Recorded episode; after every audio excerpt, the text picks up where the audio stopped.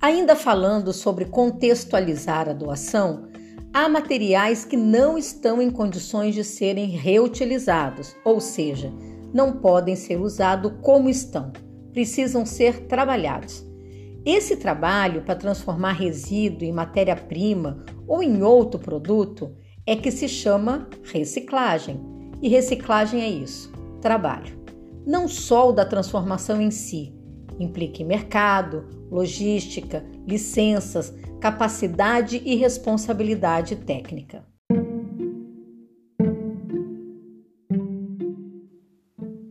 Portanto, repassar resíduo para alguém reciclar não pode ser colocado na conta de doação. É responsabilidade de quem consome dar a destinação correta. Isso dá trabalho? Dá, mas faz parte do consumo consciente e não pode ser doado, tem que ser destinado.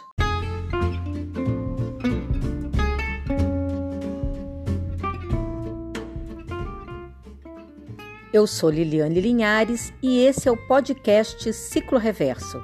Conteúdo técnico, apoena socioambiental. Você pode entrar em contato liliane@cicloreverso.com.